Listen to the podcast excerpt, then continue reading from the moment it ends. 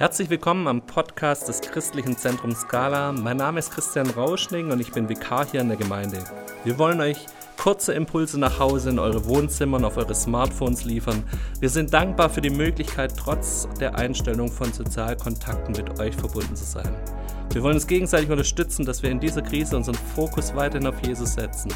Dazu werden wir ganz verschiedene Menschen aus unserer Gemeinde in diesem Podcast hören und jeder wird uns auch einen kleinen geistlichen Impuls weitergeben. Herzlich willkommen, Thomas. Herzlich willkommen, hallo. Thomas, du bist Mitinhaber einer Werbeagentur. Bei uns in der Gemeinde bist du als Moderator tätig, du hast einen Hauskreis. Schön, dass ich dir ein paar Fragen stellen darf. Sehr gerne. Thomas, du kommst ja auch ein bisschen jetzt aus der Wirtschaft, hast viele Kundenkontakte und kennst dich mit deiner Agentur und deinen Kunden sehr gut aus. Deshalb an dich eine Frage. Ich habe in den letzten Wochen etwas komisch reagiert, als ich gehört habe, dass die Kanzlerin einen Gipfel zur Rettung der Wirtschaft einruft ähm, und dass innerhalb von einer Nacht Gesetze durchgeschleift wurden und am nächsten Nachmittag schon ein Gesetz zur Rettung der Wirtschaft verabschiedet wurde. Aber ich habe nichts gehört von dem Gesundheitsgipfel im Kanzleramt. Ich habe mir gedacht, das ist wieder typisch deutsch, man rettet die Wirtschaft, aber die Gesundheit der Menschen kommt mal hinten an. Ich habe mit ein paar Freunden drüber schon gesprochen und die haben mich auch schon etwas belehrt und haben mir gesagt, wie viel tausende Jobs Corona kosten könnte. Ähm, wie geht ihr als Agentur mit diesem Thema um, mit dieser Herausforderung, dass ihr eure Leute ins Homeoffice senden musste, dass wahrscheinlich auch Aufträge einbrechen werden? Also zunächst mal spannend, was du da feststellst, äh, dass du sagst, Wirtschaft und Gesundheit sind quasi gerade so zwei zwei Dinge, die man fast gegeneinander ausgespielt sieht. Also ich glaube, das ist eine der großen Herausforderungen des Lebens und das merkt man jetzt vielleicht umso mehr. Ähm, wir müssen immer ganz, ganz viele Sachen auf einmal unter einen Hut kriegen. Und insofern finde ich das völlig richtig und logisch. Und mit was man anfängt, ist am Ende fast nebensächlich. Aber wir müssen natürlich die Gesundheitskrise in den Griff kriegen und schauen, dass die Wirtschaft in irgendeiner Form weiterläuft. Äh, insofern ist das, glaube ich, wichtig, dass diese beiden Themen irgendwie gerade kompetent beackert werden ja, ich würde sagen, für uns war das so wie wahrscheinlich für viele andere Unternehmen auch. Als wir uns die Konsequenzen am Anfang bewusst gemacht haben, waren wir natürlich am Anfang äh, irritiert, für einen kurzen Moment in einer Schockstarre, sind dann aber sehr schnell in den konstruktiven Modus übergegangen. Wir sind technisch mittlerweile gut aufgestellt. Wir haben also die ersten großen Videokonferenzen mit Mitarbeitern, mit Kunden hinter uns, teilweise mit 20 äh, Leuten, die da teilgenommen haben und Erfrischenderweise klappt das alles ziemlich gut. Äh, man ist ja am Anfang so ein bisschen skeptisch, wenn man das noch nicht gemacht hat. Aber das läuft hervorragend. Man spürt eine Nähe.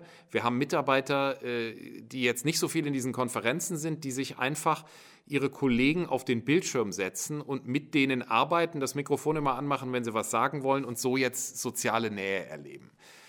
Was wir bei unseren Kunden erlebt haben, hängt natürlich sehr stark auch von deren Branche ab. Da gibt es ein paar Branchen, die hat es richtig schwer erwischt. Also wir haben Kunden aus der Eventbranche, wir haben Kunden zum Beispiel aus der Hotellerie und man hört da schon sehr mollige Töne. Also da gibt es Leute, die auch gar keinen Hehl draus machen, dass sie verzweifelt sind und glauben, dass es für sie auch nach dieser Krise gar nicht weitergehen wird. Und das ist natürlich sehr schwerwiegend. Dann gibt es andere, die äh, aus dieser Branche sind, aber ein bisschen optimistischer in die Zukunft schauen. Einer hat uns jetzt angerufen, musste sein Hotel zumachen, hat gesagt, wir wollen die Zeit jetzt nutzen, ein paar Umbauten machen, denken über unsere Marke nach. Deshalb der Anruf, da sind wir ins Spiel gekommen. In der Summe merken wir aber zum jetzigen Zeitpunkt noch ein hohes Maß an Irritation, an, an Verwirrung, an Panik. Viele Leute, die in Quarantäne sind, viele Leute, die gerade irgendwie Unterstützung brauchen. Und das machen wir als Agentur natürlich gerne. Wir versuchen mit einigermaßen klarem, kühlen Kopf den Leuten jetzt zu helfen, dass sie zumindest kommunikativ die richtigen Dinge tun. Also dass sie die, äh, die verängstigten Kunden irgendwie auffangen, dass sie sauber informieren, dass sie äh, freundlich zugewandt äh, bleiben, sich jetzt nicht im Ton vergreifen. Das passiert natürlich sehr schnell.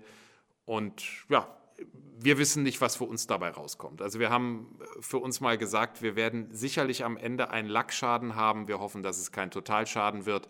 Aber wie optimistisch wir sind, kann man daran sehen, dass wir heute ein Bewerbungsgespräch äh, geführt haben und per Videokonferenz und diese Person wahrscheinlich am Montag einstellen werden. Äh, insofern, äh, ja, wir sind optimistisch und trotzdem irritiert. Spannend, dass ihr in solchen Zeiten Leute einstellt, während andere an Kurzarbeit denken. An die denken wir nebenbei auch, aber das sehe ich auch noch auf zwei Achsen. Kurzarbeit ist für mich im Moment eher eine, äh, ich sag mal, eine taktische, eine kurzfristige Maßnahme und nebenbei ein großer Segen, dass das jetzt so unbürokratisch geht, so schnell geht und mit so niedrigen Hürden geht. Und wir werden mit großer Sicherheit davon Gebrauch machen. Aber wir wären ja dumm, wenn wir nicht davon ausgehen, dass es irgendwann wieder normal wird und dann brauchen wir gute Leute und dann müssen wir vakante Stellen füllen. Und wir glauben auch, dass wir eben in dieser Zeit jetzt bereits äh, Unternehmen helfen müssen, äh, helfen können äh, mit Kommunikationsleistung und darauf wollen wir uns vorbereiten. Da wollen wir die richtigen Leute für an Bord haben.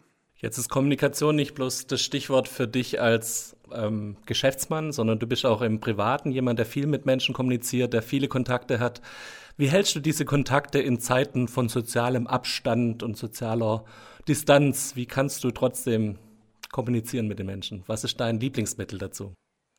In der Firma kommunizieren wir sehr intensiv mit einer Software, die heißt Slack. Und äh, das war eine spannende Beobachtung. Ich bin normalerweise jetzt nicht so ein super technikaffiner Mensch, der da sofort auf alles einspringt und sagt, hurra, lass uns das mal ausprobieren.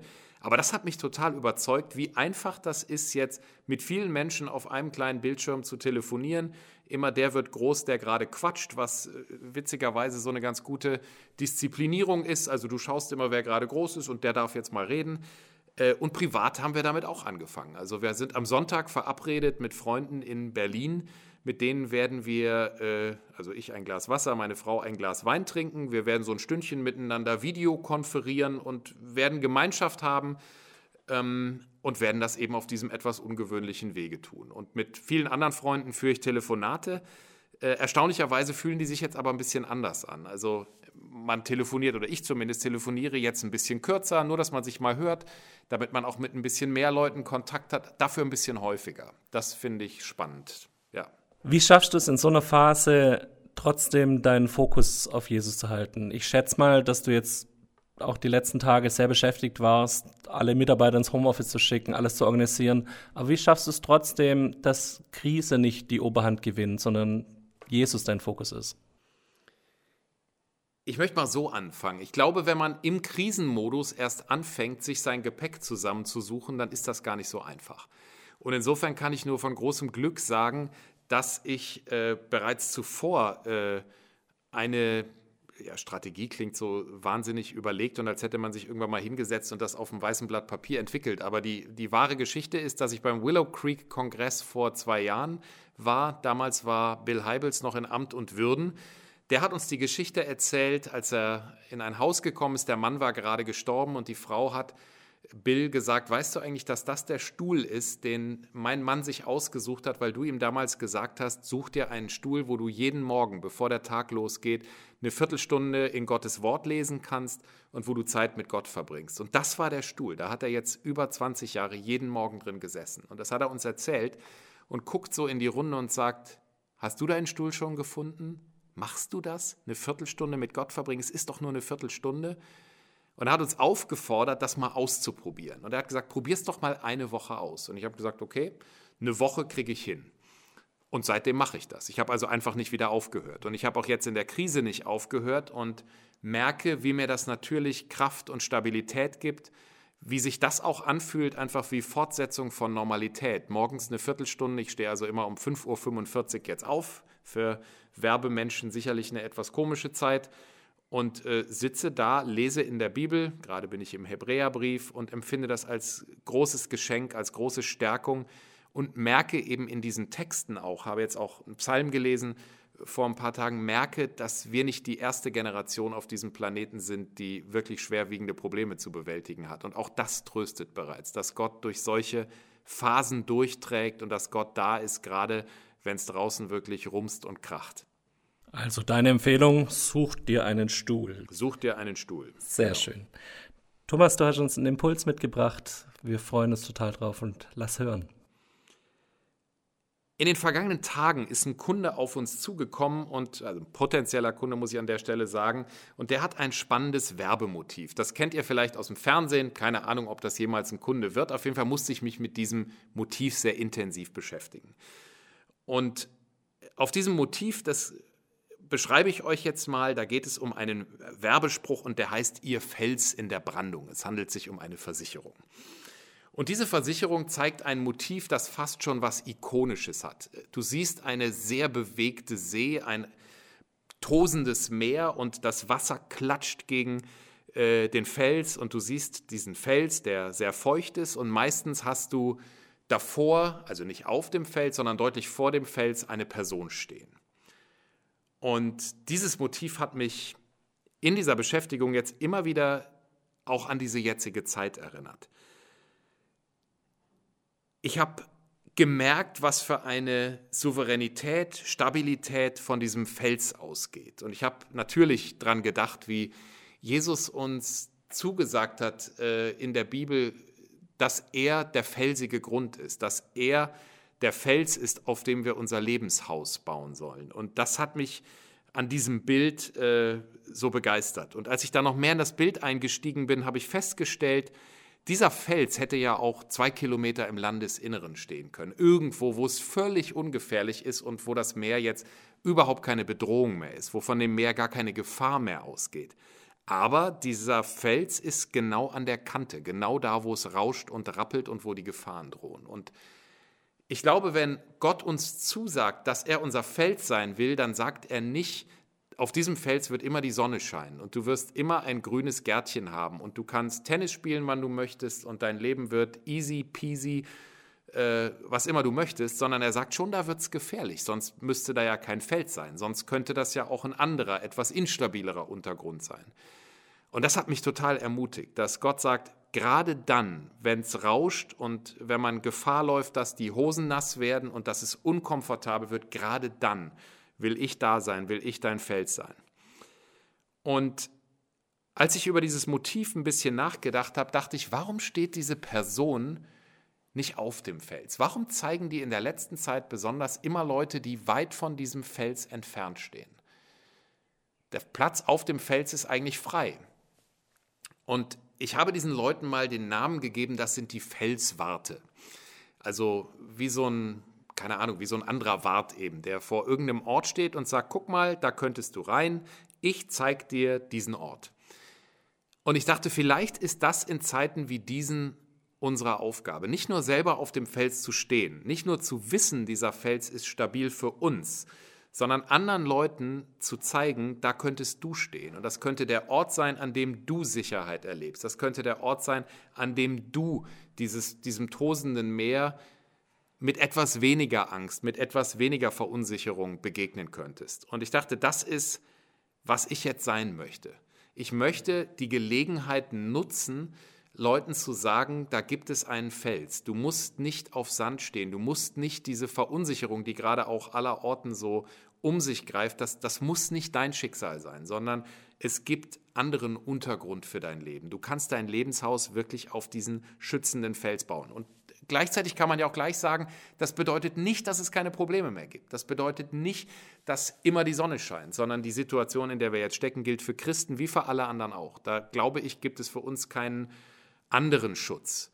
Aber in the long run stehen wir auf diesem Fels. Und das finde ich sehr gut, sehr tröstlich. Und wir haben das interessanterweise auch schon erlebt, dass wir aus unserem Umfeld in der Firma privat Fragen gekriegt haben von Leuten. Jetzt in den letzten drei, vier Tagen, wo Leute gesagt haben, wo geht ihr da eigentlich sonntags immer hin? Ich merke, dass ich gerade so irritiert bin. Sagt mir doch mal, gibt es da Antworten? Ich spüre einfach, dass die Offenheit von Leuten nie größer war. Und ich spüre auch, dass dieser Ruf, der gerade überall zu hören ist, nach Substanz, nach Echtheit, nach Wahrem, nach Tragfähigem, dass der uns Christen natürlich auch eine Chance gibt, Antwortversuche zu geben. Und die würde ich gar nicht, ich sag mal, äh, überschwänglich und gar nicht so vollmundig formulieren. Ich würde nur gerne erzählen, ja, meine Hose ist gerade auch feucht. Ja, ich befinde mich auch in einer unkomfortablen Situation. Ja, das ist auch für mich nicht die Komfortzone.